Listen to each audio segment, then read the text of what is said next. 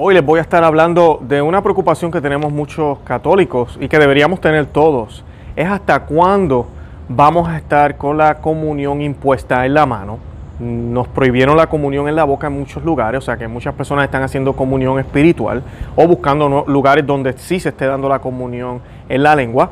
Y la otra cosa que sí nos preocupa es la dispensación de la misa. Actualmente prácticamente todas las diócesis del mundo han dispensado, han excusado a los fieles de tener que ir a la misa los domingos.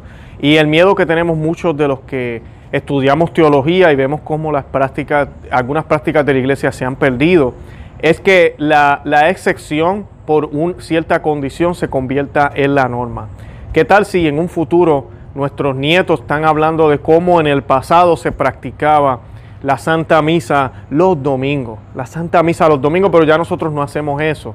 Eh, eso sí que sería lamentable. Y de eso es lo que voy a estar hablando hoy. También vamos a estar viendo un sacerdote en una pecera.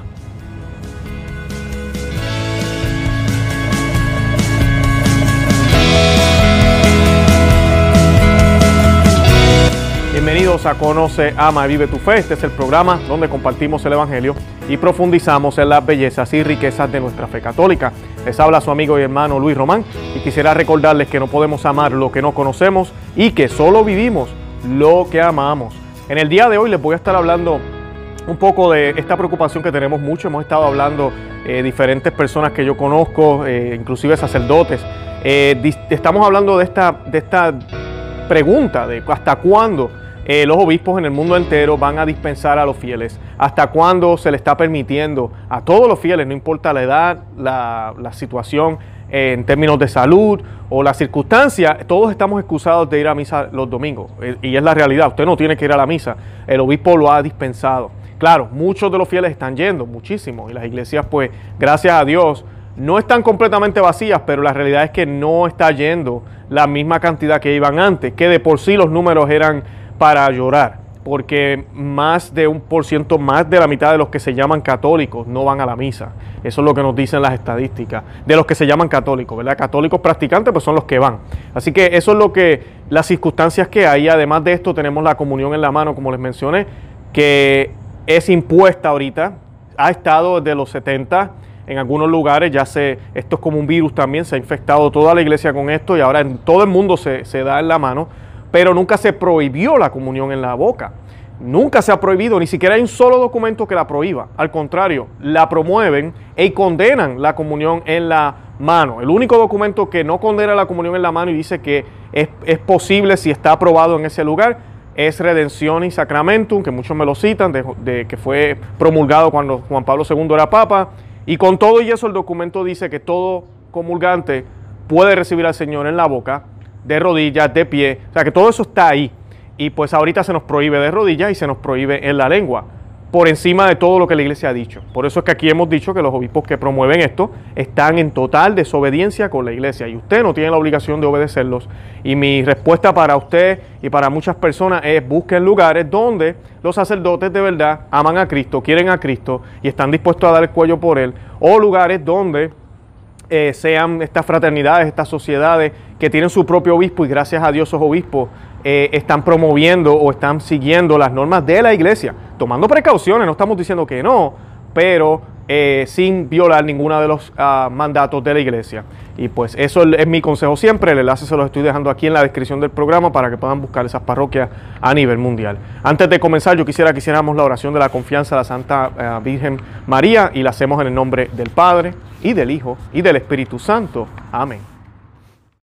Acepta, querida Madre y Reina mía, toda mi persona y cuanto con la gracia de tu querido Hijo he podido hacer de bueno yo mismo no soy capaz de conservarlo, dadas mis debilidades e inconstancia, y la forma en que me combaten continuamente mis enemigos espirituales. Veo todos los días caer por tierra los cedros del Líbano y convertirse en aves nocturnas las águilas que volaban en torno al sol. Mil justos caen a mi izquierda, diez mil a mi derecha. Mas yo confío en ti, mi poderosa y más que poderosa madre. Temme que no caiga Conserva mis bienes, que no me saquen, protege en mí la vida eterna, defiende a quien a ti se ha consagrado. Yo te conozco bien y en ti confío. Eres la Virgen fiel a Dios y a los hombres, que no dejas perder nada de cuanto a ti se confía. Eres la Virgen poderosa, nadie podrá hacerte daño, ni perjudicar tampoco a los que tú amas. Amén. En el nombre del Padre, y del Hijo, y del Espíritu Santo. Amén. Bueno, y pues como les mencioné, eh, vamos a empezar primero con lo de la comunión, ahorita vamos a hablar con lo de la misa. Esto de la comunión impuesta, o mejor dicho, la prohibición de la comunión en la lengua, en la boca, se ha ido a niveles eh, eh, muy muy ah, que nunca imaginaríamos, de verdad. Se ha ido a niveles fuera de, otro mundo. Ahorita mismo les voy a enseñar unas imágenes de, un sacerdote en una pecera, y sí, le llamo pecera, ahí están viendo la foto, porque es una caja de cristal que han eh, construido en esta parroquia en Irlanda. Y pues eh, el sacerdote se llama el sacerdote Matthew Farrell, de la iglesia se llama Holy Cross Dominican Church, y es una iglesia preciosa, eh, construida creo que en los 1200 hermosa que representa lo que creemos, que se ve lo que creemos, son esa manera eh, eh, de arquitectura que, se, que muchas personas con su labor donaron en esa época y por muchos años para construir una belleza como esta parroquia. Y ahora han puesto esta pecera en el medio, donde el, sacerdote entra y dispensa la comunión, le distribuye la comunión a los, a los presentes y pues lo hace de una manera bien irreverente, una manera que definitivamente, como lo hemos mencionado aquí muchísimas veces, deja, de, deja el mensaje del, Evangelio para un lado, porque si creemos en la vida eterna, ¿por qué tenemos miedo a morirnos? ¿Por qué pensamos que es peligroso que nos muramos? Y no estoy diciendo que no podemos proteger nuestra vida, no estoy diciendo que hagamos todo lo posible para no morirnos en un sentido, porque sí, tenemos que cuidarnos. El católico, ¿verdad? Se ejercita, viste bien, eh, se cuida, ¿verdad? Tiene buena higiene, porque el cuerpo no los dio Dios y nosotros queremos hacer lo mejor posible con nuestro cuerpo siempre y cuando, ¿verdad? Para glorificar a Dios. Y una forma de glorificar a Dios cuidando lo que nos ha dado, ¿verdad? Protegiéndolo. Eh, empezando por el alma, por, por supuesto. Y ahí es donde está el problema. El orden se ha perdido. Yo tengo que, mi prioridad debe ser el alma, debe ser mi santidad, debe ser mi vida eterna. Eh, porque no importa lo que yo haga aquí en términos de mi trabajo, no importa lo que yo haga aquí en términos de negocios, no importa lo que yo haga aquí en, lo que sea, hasta con mi, con mi cuerpo en el sentido de la salud. Nada de eso yo me lo voy a llevar a la vida eterna. Lo que realmente yo me voy a llevar a la vida eterna es la gracia, si es que tengo alguna. Y para yo poder tener la gracia, yo tengo que ser fiel a los mandatos del Señor, a los mandatos de Cristo, a, a todos los revelados en las Sagradas Escrituras, en la tradición, lo que la iglesia nos ha ido enseñando, haciéndose eco de esa revelación dada por el mismo Dios, con esa intervención que hizo Dios en la historia de la humanidad. Y pues lamentablemente no, están en ese lugar ahorita mismo para muchos sacerdotes y obispos. Primero es la salud de la comunidad, la salud de la gente que van a asistir a la Santa Misa. Y pues tenemos que hacer eso primero. y haciendo eso, Esta es la mentalidad de ellos. Y haciendo eso, cuidando a los demás, entonces yo alcanzo la santidad. Y ahí hay un problema. ¿verdad? La santidad se alcanza, primero que nada, confesando a Dios como tu Salvador y viviendo por Él. Y que Él sea, en palabras de nosotros, esto no lo dice la Biblia a sí mismo, pero que Él sea el número uno. Él tiene que ser el número uno. El mismo Jesucristo dijo que aquel que no ame más, que no lo ame más a Él, más que a su padre y a su madre, no es digno de Él. Que aquel que no renuncie a sí mismo, no es digno de Él. O sea que, ¿de qué está hablando Jesús, que es Dios? Mira, que no hay nada, ni siquiera tu madre ni tu padre, pueden estar por encima del amor que tú sientes por Él. Así que tenemos entonces esa prioridad que Él mismo nos enseña y nos muestra, ¿verdad? Porque el primer mandamiento es amarás a Dios sobre todas las cosas. Ahora continúa, ¿verdad? El segundo mandamiento es amar al prójimo, te amarás a ti mismo, ¿verdad? Y amarás a tu prójimo. Tenemos que amar al prójimo definitivamente. Mi fe no puede quedarse solo ahí ese Cristo que ahora yo amo y dejo, y dejo yo de ser yo para, ser, para que sea Él en mí, entonces yo tengo que manifestarlo a las personas. Y sí, ahí la iglesia entonces tiene que mirar, ya tenemos, no hemos sacrificado la liturgia, no hemos sacrificado la reverencia, no estamos dando doble mensaje aquí y estamos promoviendo lo que debemos promover con nuestro testimonio, nuestras palabras, no estamos prohibiendo sacramentos, estamos eh, adorando a Dios dignamente como siempre se hizo. Eh, ahora, ¿qué podemos hacer? Para que las personas sean ayudadas en este tiempo de pandemia. La salud, nosotros no somos doctores, es difícil. Nos han dicho hasta ahora que nos lavemos las manos, que usemos máscara, ¿verdad? Cuando estamos en lugares encerrados, que guardemos distancia. Pues mira, hagamos eso y ya. Pero entonces vemos estas imágenes de, esta caja, esta pecera, y es una inventiva, que yo quisiera que tuvieran esta inventiva para otras cosas. Ojalá dedicaran el tiempo que dedican para crear una cosa, una, una pecera como esta, para otras, para realmente otras cosas, crear altares preciosos, maybe un reclinatorio hermoso, eh, lugares donde nos podamos hacer la reverencia que debemos hacer. Pero no, e, esa inventiva no existe, si no existe solo la, preocupación de la gente es por la salud. Porque yo te aseguro que si fuera, y no, y, y, no sé las personas que asisten a esa parroquia, tal vez lo hacen con todo el amor del mundo, y tenemos que orar por ellos porque no podemos, solo Dios sabe si están cayendo en un grave pecado o no, ¿verdad? Porque muchas veces es ignorancia. Pero el, hecho de construir esa caja, mira, eso cuesta dinero y cuesta tiempo. Eh, estoy seguro que si hubiese sido la petición del sacerdote, vamos a tratar de hacer una eh, fuente bautismal más grande o vamos a tratar de hacer una capilla de adoración. Ustedes saben cómo son las capillas de adoración, nadie va, van dos o tres nada más. Pero como es de salud y la gente cree todo lo que la media le está diciendo, yo no estoy diciendo que la enfermedad no es real, pero como la salud sí es importante porque me puedo morir, uy, eso sí lo puedo ver y palpar, estamos como Santo Tomás, lo que no vemos no lo creemos. Entonces, y digo santo porque Santo Tomás después de eso creyó cuando tocó las llagas del Señor, después de eso creyó y, pudo creer y pudo predicar el Evangelio de lo más bien. Pero nosotros tenemos que ver para creer. Entonces, pues claro, creemos más en, en la muerte que vemos aquí que en la vida eterna que se nos ha prometido, que no podemos ver hasta que no pasemos por la muerte. Y pues por, ganar unos añitos más aquí, estamos sacrificando la vida eterna, estamos sacrificando al Señor de señores, al más importante. Yo a veces, mi esposa y yo hablando en la casa, a veces pensamos y decimos, oye, yo creo que hubiese sido mejor que se hubiesen quedado cerradas las iglesias, de verdad. Porque lo que está sucediendo es peor, es peor que lo que estaba sucediendo antes. Y de todas maneras siguen promoviendo que estamos dispensados de la misa. Y esa eh, eh, es, un problema grave también, que lo vamos a hablar en un minuto. Yo quería citar aquí algunos concilios, porque hay personas que no entienden, pero miren esto, el, sínodo de Rubén, año 650, dijo, ningún laico, hombre o mujer, sea dada la Eucaristía en la mano, sino en la boca.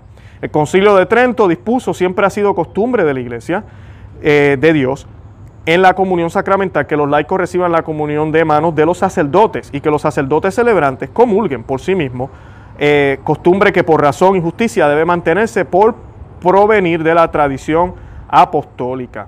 Y esto es bien importante porque ya hace muchos siglos la comunión en la mano había sido prohibida. Y el Concilio de Trento, que es luego de, la, de, los protestantes, reafirma eso, porque los protestantes lo primero que empezaron a hacer, los luteranos que se robaron la misa de nosotros, eh, luego los demás, eh, ellos empezaron a darlo en la mano porque ellos creían que sí era algo sagrado, algo, pero que Dios, Dios, no, no exageren.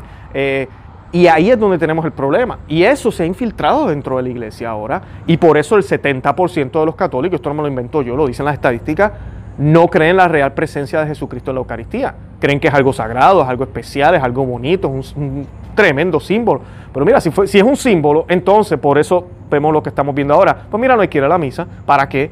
El obispo dice que no tengo que ir y a mí eso no me, no me no me afecta, no me altera, porque no creo que realmente sea Dios y que yo lo necesito. Santo Tomás de Aquino afirmó, debido a la reverencia hacia este sacramento, ¿verdad? refiriéndose a la Eucaristía, nada lo toca que no sea consagrado, por lo tanto el corporal y el cáliz son consagrados, lo mismo que las manos de sacerdote para poder tocar este sacramento. Por eso a nadie le está permitido tocarle. Y es así, la iglesia siempre consagra todos estos, voy a decir, utensilios que se utilizan para la Eucaristía, porque nada que no esté consagrado debe tocarlo. Y las manos del sacerdote están consagradas. En la comunión en la mano, los sacerdotes no se dan cuenta, pero es un ataque a ellos mismos, un ataque al sacerdocio. Están menospreciando lo que es el sacerdote. Si esto sigue así, en el futuro lo que van a ver son sacerdotes que van a consagrar dos mil, tres mil o maybe hasta un millón de hostias de una sola vez y en las parroquias lo que van a ver van a ser laicos administrando estas parroquias. Y los laicos, pareja, prácticamente una iglesia protestante casi, pero va a decir la iglesia católica fuera, van a dar la comunión que fue consagrada por el único sacerdote que está a cargo de 20 parroquias. Eso es lo que se espera porque en estas iglesias no boldistas no hay seminaristas y lo que está sucediendo es que están dándole más y más y más participación, que esa no es la verdadera participación que deberíamos tener en todo esto. ¿Por qué? Porque es un ataque del demonio muy inteligente, un ataque del demonio contra el sacerdocio, porque el sacerdocio es manifestación de Cristo aquí en la tierra. Ellos actúan en persona de Cristo, aunque sean pecadores, aunque sean imperfectos, ellos actúan en persona de Cristo. ¿Y cómo es posible que una persona actuando en persona de Cristo esté metido en una pecera? metido en una pecera con el cuerpo y la sangre de Cristo en la mano para dársela a otra persona en la mano violando estos concilios que acabo de mencionar. No, tenemos un grave problema, un grave problema. Y sobre las misas, eh, que es algo que de verdad que a mí me, tiene ya, a mí, ya los números han ido bajando, en algunos lugares del mundo han vuelto a aumentar un poco con esto de la enfermedad, pero nadie se ha puesto a hablar y a decir, los números que teníamos para marzo no son los números que tenemos ahora. Y todavía nos tienen supuestamente bajo una pandemia. ¿Hasta cuándo? ¿Hasta cuándo? Porque por lo que se ve, y, vieron la caja que puse ahorita, la caja de la pecera que hicieron en esa iglesia, eso parece muy permanente. Ya hay esta mentalidad de que nada de esto va a cambiar. O sea que amigas y amigos que me escuchan, y me da pena decirlo, parece que la comunión en la boca se acabó. Sí, se acabó, sin concilio y sin nada se acabó. Se acabó, así de sencillo sin ningún concilio. No es dogma, no es infalible este movimiento para nada. Pero ya toda la iglesia lo está haciendo. Y además de eso, tenemos ahora que las misas no son obligadas. No hay obligación de ir a misa. ¿Hasta cuándo? ¿Hasta cuándo? Porque eso deberían ya modificarlo. Mira, pues si los ancianos son los más que están falleciendo, déjelo para los ancianos, pero los jóvenes, personas de 20, 30, 40 años, tal vez 50 también. No, usted tiene que venir a la Santa Misa tiene que venir a la Santa Misa. Ya es obligación, porque nuestro Señor pidió que se santificaran los días de fiesta. ¿Y cómo es posible que la fiesta mayor, si es que todavía pensamos que es la fiesta mayor, el día del Señor, el domingo, no la santifiquemos? Algo que está documentado en la Biblia que hacían los primeros cristianos y algo que hizo la iglesia por dos mil años. Se volverá una práctica de esa iglesia, de esa vieja iglesia, de esa iglesia de antaño, del pasado. O me, vendrán a decir ahora, pero es que la enfermedad amigas y amigos que me escuchan, nosotros hemos leído la historia, sabemos todas las pandemias que hubieron, que liquidaron millones y millones de personas, que eran peores que esta enfermedad. Y no me vengan con el cuento de que la gente antes era bruta, de que no había ciencia, de que no había higiene. Sí, estaremos adelantados en ciencia aquí y allá, pero la gente de antes tampoco era tan ignorante. Habían sus técnicas, inclusive la iglesia usó técnicas. San Carlos Borromeo nos compartía el padre Olivera cuando grabamos el programa con él, el padre Javier Olivera nos decía que cuando él iba a darle a los enfermos que tenían lepra o tenían algún tipo de cosa bien fea, eh, él iba con uno de los acólitos, llevaba una vela encendida. Eh, y entonces, que usualmente, inclusive eso también es parte de la liturgia, muchas veces se lleva una vela encendida y cuando el sacerdote va caminando cerca del, del, reclinatorio, la vela lo que simboliza es la presencia de Cristo, ¿verdad? Que está, que está cerca, que está con él y pues y que está ahí, pues, lo mejor dicho. Disculpen ahí si, si utilicé las palabras incorrectas. Pero entonces él lo que hacía era que le daba la comunión en la boca a la persona, que ya hemos hablado muchísimas veces de eso. No hay contacto, porque tú no, tú no tocas la lengua y lo pones ahí y le haces así encima de la lengua. No, el sacerdote la, prácticamente la deposita. Nosotros tenemos que sacar la lengua bien afuera, cerrar los ojos para no empezar a movernos. Y él lo que va a hacer es colocarla ahí. Yo nunca siento las manos del sacerdote, nunca las siento. Y exactamente eso es lo que él hacía. Y después venía y se calentaba las manos, quemaba las manos en la vela para ¿verdad? purificar los dedos, por si acaso hubo algún contacto próximo que iba a comulgar y así seguía. La fe y esas, y esas precauciones que él tenía, mira, nunca se murió de eso. Y sí, tenemos historias de otros santos que fueron a ver enfermos, los curaban y eso se enfermaron y, y muchos murieron enfermos, muchos se curaron luego. ¿verdad? Hay historias de todo tipo. Pero el punto es dónde queda nuestra fe, dónde, dónde queda lo que nosotros deberíamos estar haciendo. Pero como mencioné, precauciones. Eh, darle en la boca y después de cada familia me, desinfecto las manos. hay muchas, muchas maneras de hacerlo. Y pues está comprobado, por eso nos dicen las guías de toda esta gente de salud, los, los, supuestos expertos, nos dicen que nos lavemos las manos como mil veces al día, no nos dicen que nos lavemos la boca. ¿Por qué? Porque las bacterias del virus están en las manos, no porque se crían en las manos, sino porque las manos tocan todo.